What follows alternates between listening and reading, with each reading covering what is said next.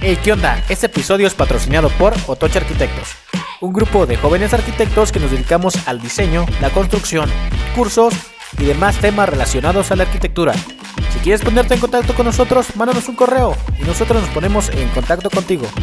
Bienvenidos, como cada semana, a un episodio más de esto que es La Hoja en Blanco. ¿Qué onda amigos? ¿Cómo están? Bienvenidos a un episodio más de esto que es La Hoja en Blanco. Hoy estamos muy contentos porque tenemos este, una invitada súper, mega, hiper recontra especial. Después de dos semanas de andar ausentes, hoy regresamos con un episodio nuevo. Ya saben, dos semanas de vacaciones. Pero hoy estamos muy contentos de tener una invitada especial. Y tenemos a mis compañeros y amigos de Otoche Arquitectos. Ale, Alan, ¿cómo están? ¿Qué onda, Cris? Pues muy contento, muy a gusto estar aquí otra vez nuevamente. Pues estoy muy entusiasmado eh, hoy tenemos una invitada, un invitado súper especial, súper top. Así es que preparen el cafecito porque esto va a estar, eh, pues, bárbaro. Tú, Alan, ¿cómo estás? ¿Cómo están, Arquis? Ya listo el cafecito aquí desde la mañana. Con esta segunda temporada que viene con todo, va a estar muy interesante, varias sorpresillas por ahí. Y no, ¿qué, qué más puedo decir, Arquis? Vamos a empezar este episodio con un invitado súper especial, sí. que la verdad no me la creo. Y quiero darle la bienvenida y agradecerle por aceptar la invitación a la arquitecta Sofía Gerfón. ¿Qué tal, Arqui? ¿Cómo estás?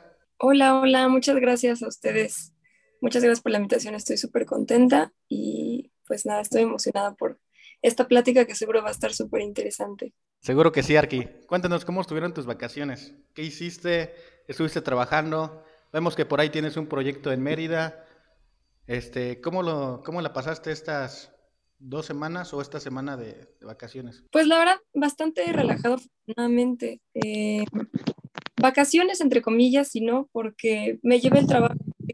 No sé ustedes este, cómo trabajen, si sigan a distancia de manera remota o presencial, pero yo continúo haciendo casi todo mi trabajo desde donde necesito estar, ¿no? Nada más me llevo mi equipo este, y sigo trabajando. Entonces me fui a Cancún y me llevé la chamba. Entonces, vacaciones y no, pero sí, muy, muy relajado.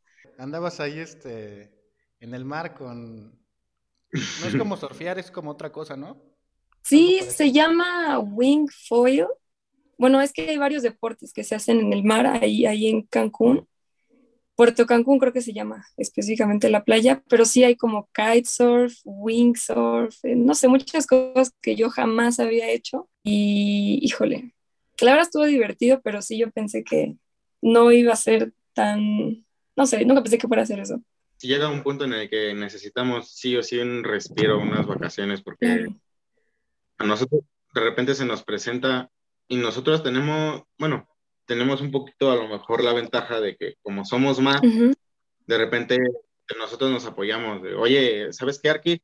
Pues la neta, estoy hasta el tope de tareas, estoy hasta el tope de de mis visitas en obra, estoy hasta el tope de chamba, necesito sacar esto, échame la mano.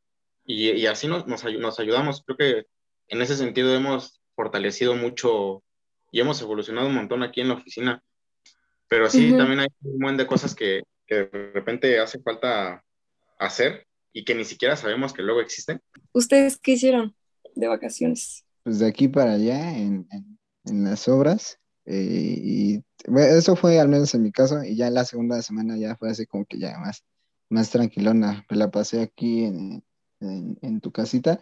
Igualmente descansando, no salí a ningún lugar porque, bueno, también todavía seguimos siendo estudiantes aquí, entonces este, tenemos varias tareas. Por eso no pudimos salir, pero pues lo importante es que la pasamos juntos con la familia. A veces cuando uno está estudiando no da mucho tiempo de, de estar con la familia porque dejan proyectos y Luego que estamos con estos proyectos también externos a la universidad, pues también nos quitan un poquito más de tiempo. Yo cuando estudié a la universidad me acuerdo que sufría muchísimo porque no tenía los fines de semana libres nunca. Y decía, ay, qué horror. Yo cuando me salga de, de aquí, de la universidad, los fines de semana no, no, no, no van a ser para trabajo. Arqui, ¿cómo fue ese primer acercamiento con la arquitectura? O sea, desde el principio, desde que eras niña o desde que eras adolescente en la secundaria, ¿Sabías que te gustaría ser arquitecta o algo referente a lo creativo? Sí, algo, algo relacionado al menos, sí. Digo, no tenía 100% definido desde chiquita, si, ah, quiero ser arquitecta, no. Pero sí sabía que pues me gustaba el dibujo, me gustaba el arte, me gustaba todo eso. O sea, bueno, me decían mucho y, y muy seguido diferentes personas como, ay, es muy creativa. Entonces, este, conforme fui estudiando, bueno, todavía en secundaria, tuve una clase que se llamaba, eh, creo que dibujo técnico, seguro también ustedes la llegaron a tener, este, y me encantó. O sea, ya desde entonces tenía como teoría del dibujo, de la perspectiva, maquetas, etcétera. Entonces, este, incluso mi maestra me decía, tú vas a ser arquitecta. Y yo, mm, no creo. Y mira, sí terminé haciendo eso. Pero sí, como que tenía una, una idea. ¿No fue una decisión muy pensada? O sea, hay muchas carreras creativas, diseño gráfico, arquitectura. ¿Cómo fue que te encaminaste a, a la arquitectura? ¿Tenías algún familiar conocido? No, no, no, para nada. Fíjate que en mi familia no hay este, ningún arquitecto. Em, más bien yo en, en la prepa me di cuenta que algo raro. Me gustaban las matemáticas. Digo, no era la mejor, pero me gustaban. Y en el último año, ves que nos toca escoger áreas, al menos aquí en la Ciudad de México. Me metí a área 1. Este, y sí estaba entre, de hecho, ingeniería, ingeniería industrial o diseño industrial, que no tienen mucho que ver, pero como que me quería encaminar en alguna de esas dos. Y, este, y justo en, esta, en este último año de prepa, que era área 1, también había un enfoque de arquitectura. Y ahí fue cuando me decidí y dije, no, pues creo que sí, sí puede ser arquitectura lo mío. Y la verdad es que al final creo que no fallé. Bueno, o sea, no, no me arrepiento para nada. Sí tenía en mente algún diseño gráfico, pero creo que no, no sé. Ahorita sí me está gustando muchísimo más la arquitectura. Yo creo que, y a nosotros nos ha pasado, y me, atrevo a decir que, por ejemplo, más Ale, siento que las cosas siempre pasan por algo siempre, siempre es por algo. Bueno, en mi caso, yo también siempre, la verdad, mi sueño, mi sueño fue estudiar arquitectura y es algo que me siento muy orgulloso de, de poderlo estar logrando. Pero, pues, ¿qué te digo? Que te cuente, que te cuente Ale de qué es lo que él estaba decidiendo estudiar y, y para él qué es estar ahorita aquí parado en este momento. Desde un principio te resumo que yo quería estudiar medicina. Eh, Sí, me llama mucho la atención la medicina y, actualmente. Pero nada que ver, ¿no? no, o sea, es, es complicadita mi historia. Que me llama mucho la atención la medicina. Este, no, digamos, no me quedé, pero curiosamente yo también tengo este, algunos eh, conocimientos sobre administración de empresas ya al final, este, pues así de último momento le dije a mis papás, no, pues arquitectura, y se quedaron con cara de, ¿qué? ¿Cómo? O sea, tienes conocimientos de, o sea, quería ser médico y, y, o sea, ¿qué onda contigo, no? Y dije, sí, pues voy a, voy a, voy a ver qué, qué onda. Seguramente son, este, bocetos, dibujos, pero oh, gran error. Eh, resulta ser que arquitectura abarca bastante, bastantes cosas. Y mírame, ahora estoy pues muy contento de, estar aquí con ustedes y me, encanta mi, carrera, me encanta todo lo que hago. ¿Cómo, cómo fue para ti eh, el tratar de, entender la arquitectura? O sea, no sé si me voy a entender, tu pasión, por, porque me imagino que te, te apasiona, ¿no? La verdad es que sí, o sea, sí me apasiona, creo que sí entiendo tu pregunta.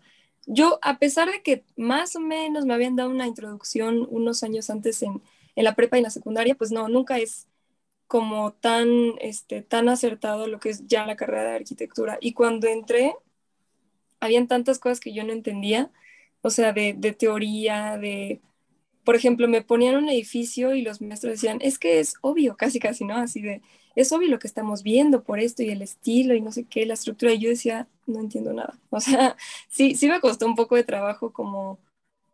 Pero, pero lo interesante es que yo veía todo eso que no entendía y decía, bueno, pero quiero saberlo, o sea, quiero entenderlo y quiero, como que me interesaba. Ese yo creo que es uno de los motores más grandes que todos tienen que tener, ¿no? No solo los arquitectos, o sea, cualquier carrera que vayas a estudiar para cualquier este, profesión, tiene que haber algo que por más que no entiendas, pues que te apasione el saber más, ¿no? O que te interese estar investigando o entendiendo más cosas, porque creo que algo que es muy complejo de la arquitectura es que no es tal cual una, una ciencia exacta, pues que, porque tiene que ver con arte, con diseño, pues incluso, o sea, yo creo que sí es un poco subjetivo. Entonces, hay tantas opiniones y tantos comentarios, tantas teorías y este, pues libros de, de, arquitectos diferentes, o incluso no arquitectos, sino de personas que hablan sobre lo que es la arquitectura, que es todo un mundo. Que la verdad es que me gusta mucho saberlo y seguro a ustedes también. Este, es como una de esas pasiones ¿no? que compartimos todos los arquitectos. Sí, la verdad es que sí. Y por ejemplo, bueno, tú nos, comentas que como tal no, no, no, no, tienes este, a un familiar cercano que te, te orientó. Entonces como que lo hace más, más padre, ¿no? Porque tú solito te vas empapando de todo. Sí, te cuesta el trabajo, ah, pero te vas empapando y de donde puedas, ¿no? De, de, libros o de YouTube o de Internet, de donde sea. Porque hay compañeros que luego como que ya venían con antecedentes de que te una carrera técnica o algo así, o estaban más acercados al, a la carrera porque tenían un familiar o su papá era arquitecto. Claro. Y como que sabían más. Y nosotros entramos como que en blanco.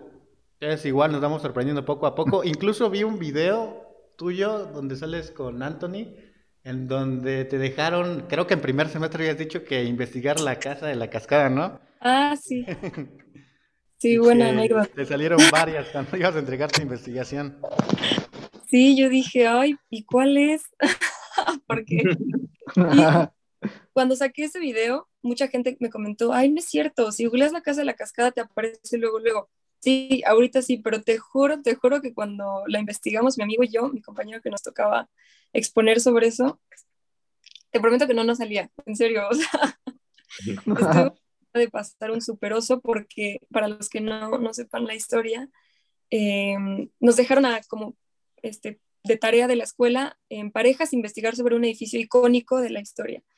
Y a nosotros nos había tocado la Casa de la Cascada pero solo nos dijeron así, no nos dijeron el arquitecto, no nos dijeron fechas, estilos, nada, así, investiguen la casa de la cascada. Y nosotros, hoy, entonces googleamos la casa de la cascada y aparecía todo menos la casa de la cascada de Frank Lloyd Wright. Y este, y entre mi, mi compañero y yo estábamos viéndonos como, oye, y de todas estas, ¿cuál quieres que sea? Y, terminamos escogiendo un hotel que nada que ver, yo creo que estaba, no sé ni dónde estaba, pero no, todo mal. Ya lo, lo entregaron, ¿verdad? Porque te diste cuenta antes. Sí, no, o sea, haz de cuenta, ese día, con tu eso nos lo dejaron un lunes para un miércoles, digo, estoy inventando, y el martes, que ya estamos investigando, lo platicamos con alguien más, ya no me acuerdo con quién, y nos dijo, no, no, no, no, no, no, no, está súper mal, no hagan eso, los van a, les van muy mal, es esta, ¿no? Y ya nos explicaron cuál era. Bueno, afortunadamente te diste cuenta a tiempo aquí. ¿Y cómo ves eso de, ser autodidacta, de no quedarte, o sea, con, con lo que te enseñan en clase, sino que siempre investigar más y más y más por tu propia cuenta? ¿Qué tan importante crees que es, pues no solo para la arquitectura, ¿no? sino para todas las carreras en general? ¿Crees que es un punto importante? Claro, sí, sí, sí, como, como dices, es súper importante y no solo para arquitectura, sino para todos, ¿no? Y ni siquiera todos, todas las carreras, sino para todas las personas, o sea, profesionistas o no, lo que sea que te interese, que te, que te guste aprender este, sobre cualquier tema, ¿no? Incluso aprender idiomas o, no sé, investigar un dato curioso de, de cualquier tema, creo que es, es importante para, para todos. Sí, de forma tanto profesionalmente y también como persona. Te cambia incluso algunas, este, eh, algunas, pues, cómo ver la vida, ¿no? la, La, filosofía. Oye, eh, y, bueno, otra preguntita. ¿Cuál es tu arquitecto que más así te fascina? Porque en los primeros, en los primeros videos eh, vi que te gusta mucho el gran admirable maestro Pedro González de León. Ah, sí, sí, es verdad, sí, sí, me gusta mucho. Ay, qué difícil pregunta. No sé, ¿eh? fíjate que mm, para empezar no tengo nada favorito. Nada, o sea, creo que, y arquitecto, pues menos, ¿no? Pero sí, sí es verdad que admiro a muchas personas, muchas, muchas, muchas. Teodoro, por supuesto, es, es uno de ellos. Este, pues es que no sé, te puedes ir a tantas personas. Me encanta mucho, por ejemplo, ahorita estoy siguiendo pues bastante cerca del trabajo de Macías Peredo, hablando de, arquitectos mexicanos, eh, de Manuel Cervantes. Bueno, por supuesto, creo que siempre y para todos va a ser una gran referencia a Kalach. Mm. Tatiana Bilbao también. Claro, sí, sí. Y Frida Escobedo, ¿no? Con, también con la buena noticia que acaba de salir de ella. Mm. ¿A ustedes? Pues yo creo que es así como dices que, pues a lo mejor en primero o en segundo me gustaba mucho un arquitecto, pero ahorita que ya estoy como en octavo, noveno, me gusta otro, como que es una mezcla, ¿no? No te ah. quedas, este, eh, no eres el mismo que fuiste hace dos años al que eres ahorita, sino que vas reinventándote. Claro. Los criterios y tu forma de diseño, todo lo que vas viendo en la escuela, va haciendo que te empapes de un montón de autores, un montón de arquitectos y vas agarrando diseños de uno y de otro y de otro. Y, ah, este me gusta más, este, la entrada de luz que provoca este aquí está muchísimo mejor. Y, y esto aquí me lleva durante todo tu proceso en la, en la, escuela, de todos los estilos que hay, eh, ¿cuál es el que más te comenzó a llamar más la atención? ¿En algún momento a ti te llamó más la atención diseñar, estar ejecutando en obra? Porque la arquitectura es... Sí, son muchas. Súper amplia. Un montón de cosas. Sí, creo que antes de, de contestarte esa pregunta, les quiero preguntar a ustedes, porque creo que a todos nos pasó, ¿cuál es el arquitecto o artista o estilo arquitectónico que antes no les gustaba, o sea, que lo veían y decían, qué horror, y que ahora dicen, me gusta? Me gusta y es admirable su trabajo. Yo creo que a mí en, este empezando la carrera del brutalismo no me gustaba. Ok. Pero ya ahorita como que ya se ha convertido en uno de mis, de mis estilos favoritos a, seguir. Pero al principio sí se me hacía raro. Como hasta feo incluso, pero ahorita ya, ya veo su belleza. A mí, a mí me pasó mucho, en primera, en el estilo, en perspectivo al inicio no me gustaba, no lo entendía. Yo siento que mi problema era que no lo comprendía, no comprendía bien su función. Y, y, ahorita yo creo que es el estilo que a mí más me gusta y yo creo que con el que yo me rijo un poquito más para empezar a diseñar, pues ya sea por todas las funciones que tiene, un poquito de privacidad, limpieza en las fachadas, lo que sea. Y en cuanto a arquitectos, a mí me pasaba mucho, por ejemplo, con Zaha Hadid, que veía sus diseños y decía, ah, qué pedo con ese pinche diseño, se ve medio, medio raro. y me tocó, justamente me tocó ir a una exposición en el MUAC de ella. viendo las maquetas, los proyectos, la quedé fascinadísimo. Y yo creo que hoy también es, uno, es una de las arquitectas las que más admiro por la monumentalidad de sus obras y por los trazos que generan. Se me hacen súper, ahorita ya se me imagina algo súper impresionante. Creo que nos pasó exactamente igual y creo que hasta estuvimos en la misma exposición, porque a mí igual, digo, no es que no me gustara eh, estrictamente Zaha Hadid, pero sí lo veía y decía como, mm, pues creo que es muy caprichoso, ya sabes, ¿no? Porque te, digo, depende de cada maestro, pero algunos, nunca falta, el que dice como, no, tiene que funcionar y deja tú los adornos y no sé qué. Entonces, son tantas opiniones que ya no sabes ni por dónde irte. Entonces yo al principio decía, pues creo que Saja no, no sé, como que no, no termino de entender por qué es tan caprichoso la forma, etc. Y hasta que fue la exposición del MOAC, que seguro ahí nos debimos de haber encontrado, este, dije, esto está increíble. Y mientras más investigas sobre una persona y el por qué hace lo que hace, pues le da un sentido mucho más grande a todo el trabajo que hay detrás. Entonces sí, creo que igual me pasó con Zaha Hadid. La, arquitectura de, el arquitecto Agustín de Hernández. Yo antes ah. veía así sus, sus obras y es como que, ay, esto no tiene forma, esto, no sé, se me, a mí, a mí, a mi gusto se me hacía como que muy, muy brusco, ay, no sé cómo explicarlo. Pero ya después, este, con el paso de, los semestres, ya, ya fui como que admirando su arquitectura, porque es muy, tiene muchas, este, muchas referencias. Entonces, pues lo padre de todo esto es que también lo mismo me pasó con la arquitectura introspectiva. O sea, entonces, o sea, es muy sencilla. O sea, ¿por qué, ¿por qué hacen simplemente una caja? No, O sea, tienes que hacer una investigación, un análisis de cómo ubicar los espacios y todo eso. Lleva su complejidad, claro. Eh, yo desde ese punto, pues, lo admiro bastante. Claro, sí, sí te entiendo. Creo que también me llegó a pasar un poquito con él. Digo, forma sí, creo que es lo, lo que más se basa en su trabajo, ¿no? En las formas, pero sí, sí entiendo lo que dices. También me pasó con, la arquitectura orgánica, o por ejemplo con Javier Senosiain, como que no sé, no, no, terminaba de entenderlo, pero la verdad es que ahorita sí, o sea, sí, sí me parece muy impresionante todo lo que hace.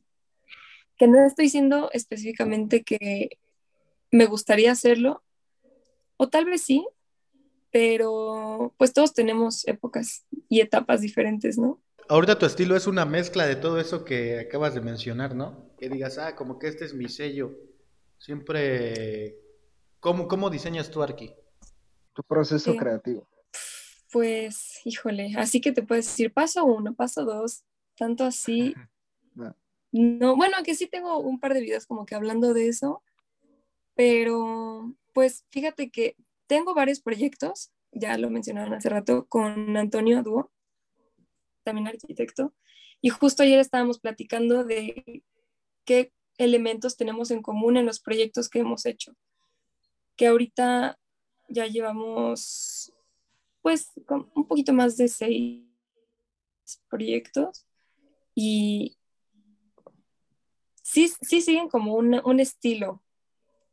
No me gustaría definirlo como, por ejemplo, introspectivo, porque yo creo que no lo es, o al menos mm, yo no me identifico tanto así, pero me gusta mucho, híjole,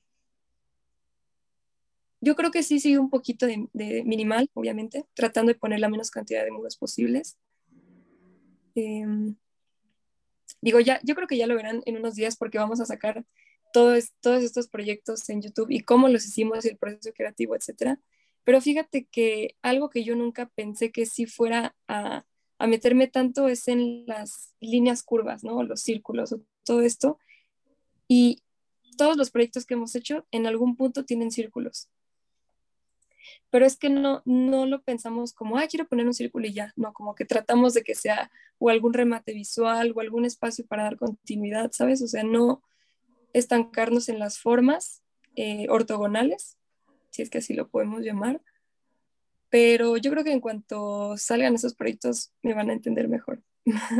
Entonces no tienes un proyecto así 100% ortogonal, siempre tienes ahí como que una curva en cada uno de los que han hecho. Pues sí, ¿eh? fíjate que... El Mérida está en la misma fachada. Correcto, sí, sí, sí. Ah, bueno, la primera casa que hice de Mérida, que de hecho yo creo que próximamente la vamos a ver por ahí. Este, creo que ese no tiene. Ah, no, no, sí tiene, sí tiene también una bóveda. Sí, ya me acordé. No, sí. Todos en algún momento tratamos de darle como un juego de, geometrías, ¿no? No cerrarnos solo al ortogonal. Bueno, y recuperando un poquito más sobre lo que ya estábamos hablando, sobre tus proyectos, sobre los estilos que te gustan, cómo los recuperas. Cuéntanos un poquito más sobre este proyecto que tienen en Mérida. Mm, ¿Cómo surge esta colaboración? Eh, ¿Cómo te, cómo, ¿Qué aprendiste o qué has aprendido durante el proceso de este mismo? Sí, ah, fíjate que estoy muy contenta por ese proyecto, la verdad. O sea, veo, veo todo el trabajo y obviamente también la reacción y todos los comentarios y estoy muy, muy contenta. Fíjate que el, el trabajo de ese proyecto empezó hace muchos meses. No recuerdo el mes exacto, pero yo creo que sí llevamos al menos unos siete meses trabajando en, ese proyecto. bueno, nada más en el proyecto. Este, el terreno era súper complicado. Era muy pequeño y pues no sé si, si, lo recuerdan, pero con una forma muy irregular. O sea, solo teníamos un, un muro recto que justo es el del vecino y todo lo demás son muchísimas curvas. Entonces, híjole, no sabes cuántas, por cuántas ideas pasamos, cuántas hojas tiramos a la basura, cuántas veces este, el cliente nos dijo como, pues sí me gusta, pero ¿por qué no intentamos otra cosa? Que eso me encantó. El cliente este, contactó a Antonio por Instagram porque ya había visto nuestro contenido y le encantó, dijo, pues es que me gustan mucho las formas, no es algo convencional, es algo súper diferente, pero que funciona y que es lindo y, que es honesto, o sea, se ve que es un trabajo y, una arquitectura honesta. Y afortunadamente como el cliente es fan de la arquitectura y nos, siempre nos ponía muchos ejemplos de otros arquitectos o de otros trabajos, este, y nos dijo, confío en ustedes, tengan, siéntanse libres y tengan toda la libertad de, expresarlo como ustedes quieran y lo vamos platicando. Pero entonces, por eso mismo, nosotros, yo, ya, yo creo que somos bastante perfeccionistas, entonces presentamos algo, pero Antonio y yo decíamos, creo que podemos más, o sea, replantemos, hagamos algo diferente y yo creo que, híjole, ¿cuántos, cuántos bocetos hicimos antes? no sé, tal vez más de 10, o sea, probando formas, probando funcionamiento, cambiando volúmenes, este, y yo creo que una de las partes que más nos abrió los ojos fue ir a ver el terreno. Cuando ya nos ubicamos, vimos cómo era, vimos la forma, vimos las vistas, este, el sol, la vegetación, el lago, todo, como que dijimos, ok, ok. Ah, nos dimos un recorrido por todas las casas que estaban ahí alrededor y el cliente nos dijo, a ver, o sea, esto no está mal, pero creo que ustedes pueden más, ¿no? En comparación con, con, con el resto de las casas. Entonces, todavía después de esa visita, nos tomó, yo creo que unas dos semanas más y así, se nos abrieron los ojos, como que se nos abrió la mente, se nos iluminó y, y así fue como llegó ya el proyecto final y como empezamos a aterrizar este, cada uno de los espacios con las medidas, etcétera. La verdad estuvo, estuvo muy interesante y pues todavía seguimos en ese proceso. De hecho, todavía no termina. Sí, es un proceso largo y la primera idea se distancia mucho de lo que ahorita ya, ya dieron por sentado. ¿Es completamente diferente o tiene su esencia todavía? Fíjate que sí me acuerdo del, así del primero de todos, sí me acuerdo. Les voy a platicar un poquito cómo era. También tenía, bueno, como, como el terreno tiene muchas curvas, queríamos que se integrara todo eso. Entonces teníamos una bóveda. Haz de cuenta que era todo corrido, sala, comedor, cocina con una sola bóveda, todo eso abierto hacia eh, el lateral, no precisamente hacia el lago, más bien hacia el lateral. Em, y teníamos la habitación en, en, otro volumen, igual en la parte superior, Mm, pero sí, no, ahora que lo pienso, sí es muy diferente. Yo creo que rescatamos, mm, híjole, muy poquitas cosas de ese, pero sí, es diferente. Pero el resultado quedó muy bien, ya que vi tus publicaciones. Inclusive los publicaron en una página de Insta este, que publica arquitectura también internacional, ¿no? Sí, muchas, muchas páginas nos han compartido ahí en Instagram. Te digo que estoy muy contenta, estoy muy, muy feliz.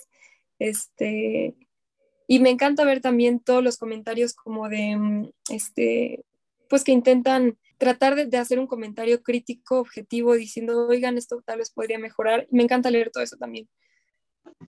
Digo, ya sea para, para este o para futuros proyectos, sí, sí me gusta mucho ver toda la retroalimentación que tiene la gente y en todas las redes sociales. Creo que son, casi casi puedo leer un comentario y decir, ah, este es de Twitter, este es de YouTube, es de TikTok, como que hay una especie de, este, de patrón en los comentarios o cómo, cómo habla, cómo se expresa la gente en las diferentes redes sociales. ¿Cómo, se desenvuelve, no? Eso es a lo que te refieres. Sí, sí, sí, exacto. Que fíjate, curiosamente en Twitter casi siempre, seguro ustedes van a estar de acuerdo, la gente está medio loca, ¿no? Como que le gusta mucho pelear. Sí, Pero fíjate, en Twitter yo creo que fue el donde mejor le fue. O sea, ahí sí la gente compartía y comentaba cosas chidas y fue muy tranquilo ahí. ¿Y cómo sientes, Arque? O sea, todo este proyecto que tú tienes, vemos tu plaquita de YouTube a, fondo, o sea, inició todo en pandemia, creo. Eh, han sido dos años, creo que la pandemia fue en 2020, estamos en 2022. Dos años en que decidiste subir tu video, eh, no sé si con cierta incertidumbre, ¿por qué? qué? O sea, querías compartir conocimiento. Ahorita tienes este, seis proyectos ya que has hecho. Han sido dos años completamente espectaculares. ¿Alguna vez imaginaste todo esto cuando iniciaste tu primer video, cuando hiciste tu primer proyecto, ¿cómo ha sido todo este conjunto de acontecimientos en tu vida? No, y perdón que te... se imaginaría lo que ha hecho la Sofía de 2022 porque es sorprendente y somos fans tuyos, tres fans, y seguro tienes muchísimos en todo México y también en, en el mundo. ¿Cómo se siente todo este proceso? Oye, Arqui, eh, pero que te interrumpa, pero también algo que está increíble es que te invitaron al Instituto de Física Teórica de, España, ¿no? Es como que, wow, wow, está, está increíble. ¿Cómo, se siente la, la Sofía? Cuéntanos un poco. Sí, fíjate que, por supuesto, que no esperaba nada. O sea, cuando compartí videos, bueno, primero empecé en TikTok y luego en YouTube.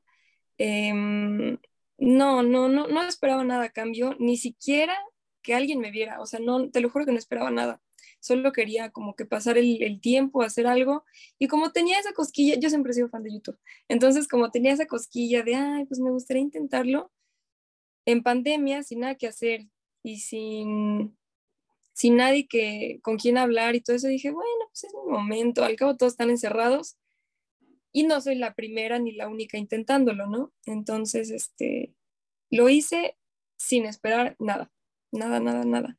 Y la verdad es que fue algo que creció muy rápido, demasiado rápido, yo creo, porque incluso varias veces tuve como crisis o, o medio shocks, porque, pues sí, como que se me salió de las manos en el buen sentido de que mucha gente, o sea, cada vez había más público, mucha gente apoyando, por lo mismo también muchas críticas, este, no tantas, afortunadamente, pero sí fue muy rápido y en el 2021, o sea, al año, me invitaron al Instituto de Física Teórica a dar una plática en este, también organizado por la Universidad de Madrid y fuimos muchos divulgadores de diferentes áreas, hablando cada quien de su tema y exponiendo o dando una charla sobre el, divulgar en YouTube.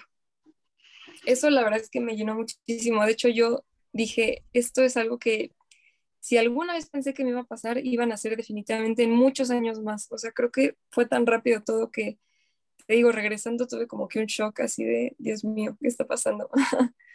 Pero en general estoy súper contenta y súper, pues sí, feliz, emocionada y agradecida también por, por personas como ustedes y y, este, y toda la gente que sigue mi trabajo y que lo apoya, estoy súper agradecida, súper, súper, súper.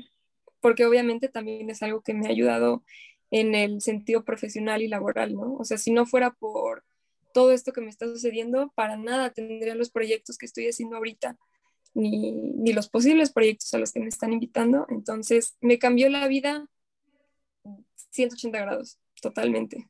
Cuando a alguien le va bien, quiere decir que está haciendo las cosas bien. Hay un trabajo detrás. Eh, la suerte no existe, yo creo que es el trabajo que uno siempre está haciendo. Y siempre hay que reconocerlo, ¿no? Y eh, cuando a alguien le va bien en la carrera o eh, de nuestro país, le va bien, yo creo que es un motor de inspiración para todos nosotros. De decir, no manches, sí se puede llegar a ese, a ese nivel y aspiras y trabajas para poder llegar. Y yo creo que eres un motivo de inspiración para mucha gente, Sofía. No, en especial para muchos, muchos este, estudiantes, ¿no? Que yo, en mi caso, es como que, wow, qué increíble conocer a, a, una, a una, persona que, pues, eh, da, da todo lo mejor de sí y que aparte también, pues, apoya a la comunidad estudiantil. Increíble. Gracias, gracias. ¿Cuánto les falta a ustedes para terminar? Un año todavía. Ok, ok. Pues ya está más tranquilo. Yo creo que los semestres más duros fueron los del medio. Ahorita ya está más, más relajado todo. Ya nada más estamos esperando ya 12 meses. Excelente. O sea, les tocó un buen rato estudiar en pandemia. Sí. un montón. Tal vez la mitad de la carrera casi, ¿no? la mitad de la carrera casi. Afortunadamente, afortunadamente para nosotros, entramos en pandemia justo cuando empezamos a ver las materias ya más teóricas. Ya habíamos pasado como todas esas materias donde nos enseñaban a trazar, dibujar, utilizar los rotuladores, todo. Nos quedamos con todo ese conocimiento. Ya después era pues, investigar, buscar, yo solo tuve ya un semestre en pandemia, que fue el último, o sea, justo estaba terminando la tesis y en ese momento empezó la pandemia. Entonces igual no fue tan, tan pesado para mí, porque ya sabes, al final de la carrera ya nadie pela nada, todos están enfocados en su proyecto final y en, en terminarlo como puedan, ¿no? O sea, ya casi, casi sin, sin tener un profesor ahí al lado, o tal vez solo un guía, pero no fue tan pesado para mí, pero para ustedes me imagino que pues dos años, sí es algo... Bueno, en mi caso, yo siento, a mí me, me benefició mucho porque me daba la ventaja de a lo mejor las, las dos, cuatro horas que luego me hacía de trayecto a la escuela, las podía recuperar aquí en mi casa investigando, haciendo, dibujando, boceteando. Entonces yo ujú, siento que lejos de todo eso, de decir, ay, es que aprendo más en la escuela, o, pues no, la verdad no. ujú, Ahora también eso nos ayudó muchísimo a enfocarnos a- al proyecto de Otoch. Yo creo que, como siempre digo, las cosas dan por algo. Y, y también, la verdad, para nosotros los tres, se nos hace muy, muy irreal poder reconocer dónde estamos ahorita parados, sabiendo que todavía nos falta un año para, para poder titularnos. O sea, Pero ustedes sí, también explotaron la pandemia para hacer, pues sí, para enfocarse en algo fuera de lo, de los estudios, ¿no? Más en lo laboral. sí, sí, sí. Fue como Ay, qué bueno.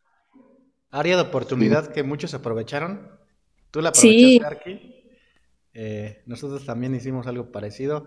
Y hay muchos casos. Hay habido muchos episodios que hemos tenido aquí a, a Andy Madrigal, hemos tenido a Rafa Espejel, eh, que también, como que la pandemia fue un sí, un motor, para poder hacer algo, algo nuevo, algo diferente, reinventarte, hacer, probar cosas nuevas. Me atrevería a decir que si no fuera por la pandemia, que es muy lamentable, pero sí me atrevo a decir que si no fuera por la pandemia, creo que no estuviéramos, o probablemente no estuviera aquí. O sea, porque todo esto sí desarrolló durante en el proceso de, de confinamiento de, de- que, que- que nos, este, sí, que nos dieron. claro. A Sí, sí, sí, yo creo pasó algo similar. Totalmente. O sea, si no fuera por la pandemia y las cosas que me atreví a hacer en ese tiempo, yo tampoco estaría aquí, tal vez ni platicando con ustedes. Este, como dices, sí fue algo muy lamentable en cuestión de salud y todas las, pues los efectos negativos, pero creo que aquellas personas que pudimos darle la vuelta o tratar de sacarle algún lado positivo, nos cambió la vida, ¿no? Bueno, yo sí te puedo asegurar que así como la- las personas que acabas de decir, este, y me incluyo, me cambió la vida para bien, afortunadamente, aunque no fue así para todos, pero qué bueno que para ustedes también y muchas felicidades también por sus, por su proyecto y por todo lo que están logrando. Muchas gracias, Arki. Muchas gracias. Que venga alguien de, co- de- como tú, la verdad es, te siente chido. Muy contentos. Arki, No, qué bueno, qué bueno. ya que estás ahorita como en un escalón, estás avanzando poco a poco, siempre más, eh, con todos tus proyectos. Ahora, ¿a dónde te visualizas? ¿Qué proyectos vienen para ti a futuro? ¿Cuáles son tus metas? Estamos in- son los primeros, primeros meses del año. ¿Qué esperamos de la Arqui Sofía Gerfón a futuro? ¿A corto, mediano y largo plazo? Pues fíjate que sí lo he estado pensando. Afortunadamente, como te digo, las redes sociales me abrieron las puertas para desenvolverme en lo laboral. Entonces, gracias a, todo lo que ha sucedido, tengo mucho trabajo en cuanto a proyectos nuevos. Mucho, mucho, mucho. Entonces, por lo mismo que me he enfocado en tratar de avanzar profesionalmente, siento que he descuidado un poco el mismo motor que me, que me lanzó a hacer todo esto, ¿no? O sea, redes sociales, videos. Entonces, más que dar un paso, un paso adelante, me gustaría dar un paso hacia atrás para, para no dejar en el olvido o no, no dejar tan abandonado todo este tema de las redes sociales, que la verdad es algo que me gusta, pero que, como te decía hace ratito, este, creció tanto y tan rápido todo esto que como que no me lo creía y le puse pausa y dije, no, no, no, no sé qué está pasando, mejor voy a respirar un rato y, y creo que ya, ya estoy en el momento justo para regresar, volver y ya estando un poco más relajada, este, pues sí, seguir haciendo esto que, que me gusta, que es pues como un hobby, pero que gracias a eso me ha dado mucho de, pues sí, de trabajo. Sí, son no, y, y que haces desde mientras grababas o porque tienes buena edición Arki en los videos. ¿Tú aprendiste solita o alguien te enseñó? ¿O alguien te dijo en los videos? ¿Puede ser también? no, creo, no creo que sea tampoco así este, lo mejor, pero sí lo hago yo. Eh, aprendí en YouTube. No, no, no tomé cursos de nada, nadie me enseñó. Este, pues sí, yo como tenía el interés de hacerlo, dije, ah, pues voy a ver un video de cómo se edita y, y así fue como salió. No, y lo, afortunada, la afortunada que eres que es que haces algo que te apasiona, que te gusta y, pues que muy pocos tienen la, gran dicha de hacer lo que, ajá, trabajan de, lo que más les gusta, ¿no? Sí, eh, Creo que es doblemente el, agradecimiento. Este, pues bueno, de parte, muchas gracias, Arqui Sofi, por aceptar la invitación. Eh, estoy complacido por esta plática que se dio y espero que se dé otra en, un siguiente este, capítulo, episodio. Em, muchas gracias por... Quedan muchas cosas todavía por, por preguntar. Sí, demasiadas. Sí, que se repita pronto para seguir platicando. Muchas gracias a ustedes por la invitación. Se los agradezco mucho, mucho. Y seguimos por ahí en redes para ver cuándo se repite. Claro que sí. Eh, claro, no, sí, en verdad estamos muy agradecidos. Es, para nosotros es muy impactante poder hablar con personas como, como ustedes nos sentimos muy, muy entusiasmados. Muchísimas gracias por aceptar, la verdad. Ojalá podamos todavía después poder colaborar en otra, en otro podcast, en otro episodio. Claro que sí, muchas gracias a ustedes. Al igual que mis compañeros, igual, este, muy emocionado de que hayamos charlado, aquí. Eh, igual, ojalá se pueda repetir un episodio más adelante. ¿Y qué más te puedo decir? También esta fue una charla de, de tres fans con una arquitecta como tú, que ojalá podamos repetir en un futuro eh, no tan lejano. Y ahí estaremos en contacto. Ojalá nos volvamos a encontrar pronto. Gracias, gracias, claro que sí. Si no, a ver cuándo nos reunimos ya en persona también, que ya se puede platicar. Igual. Sí, claro.